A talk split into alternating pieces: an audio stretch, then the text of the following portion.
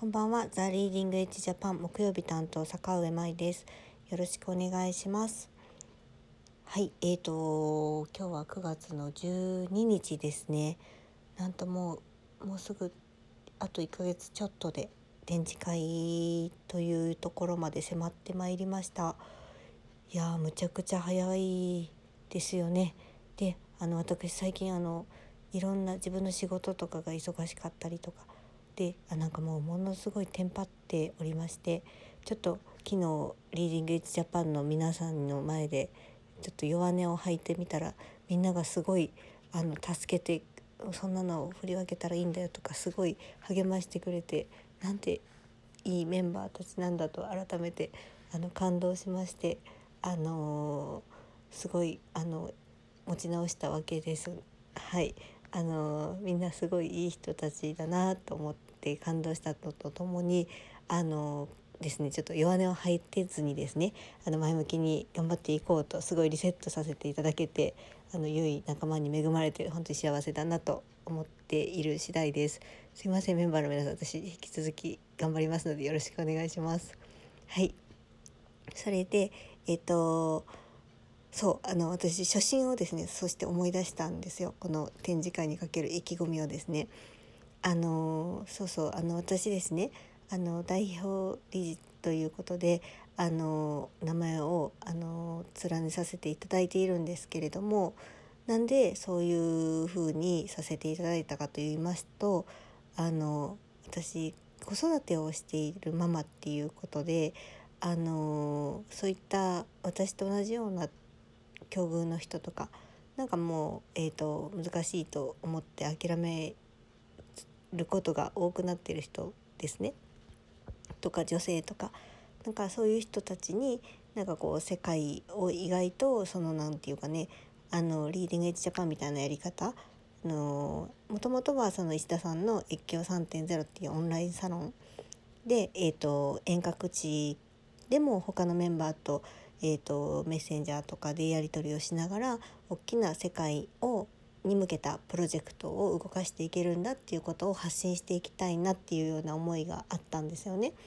で、あのー、そういうことから始めて、えーと、コツコツ今までやってきたんですけれども、あのー、その発信がちょっとね足りなかったなと今反省してましてですね。そうというのもですね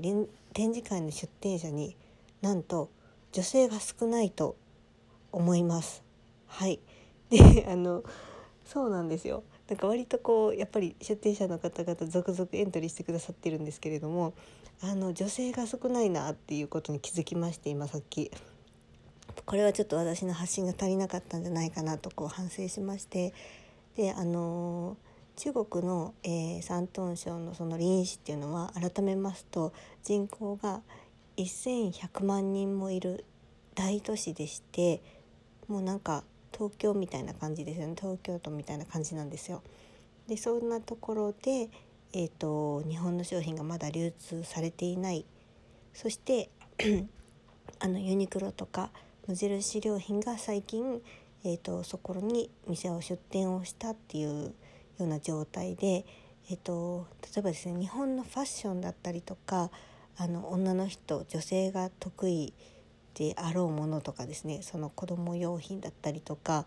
なんかそういう、えーと、ちょっと可愛いものとかねなんかそういうのとか足りてないんですよ。で私この前4月の展示会に行ったんですけれども4月の展示会で、まあ、ぐるりと見たら、まあ、本当に一帯一路の東の玄関口っていうことであのいろんなものがありました。もうなんかそのアフリカあたりからすっごいなんかあのなていうか民芸品みたいなの持ってきてるところとかあの茶器を持ってるところだったりとかでまあなんかその 食品だったりもあるんですけれどもそうそうあの日本特有のああいうなんかそのきめの細かい可愛いいものとかっていうのはどこも持ってきてなかったのでああいうのを持っていくと絶対いいだろうなっていうふうに改めて思ってなんかそうそうあの女性の目線のねもの足りてないかもしれないと思いましてちょっと気を改めてですねあの改めてそれを配信せねばと思って今日その話題に触れたんですよね。はいあのやっぱりねあの男性目線のものもあのいいんですけれどもあの世界各国共通で言えることはですね割とあの女の人の方が、えーと、購買意欲が高いなんか財布を握ってる場合が多いということであのやっぱり女性の目線の女の人がこれがあったらいいだろうなみたいなあのものとかあのすごい可愛いなってものだったりとかなんかそういう女性目線のエッセンスをもうちょっと入れてもいいんじゃないかなと思ってましてなんかそういう方エントリーを迷ってる方いればなんかねきっとねむちゃくちゃチャンスだと思いますのであの是非あのエントリーしましょうはいそんな風にえー、と思っております。なんかもしあの悩んでる方がいらっしゃったりとかやっぱりその本当に子育て中とかであの日本をそんなに開けられないみたいな人は実はですねあのチャレンジお試しプランっていうのがあってあの事務局が商品だけを預かってで現地でそのえっ、ー、とあのその商品を出店するんですよねあの事務局の、えー、持っているブースの方に。でそれであの現地であの引き合いがあったらその、えーと、バイヤーの名刺とかを、えー、お渡ししたりとかまああのその現地でのレポートですね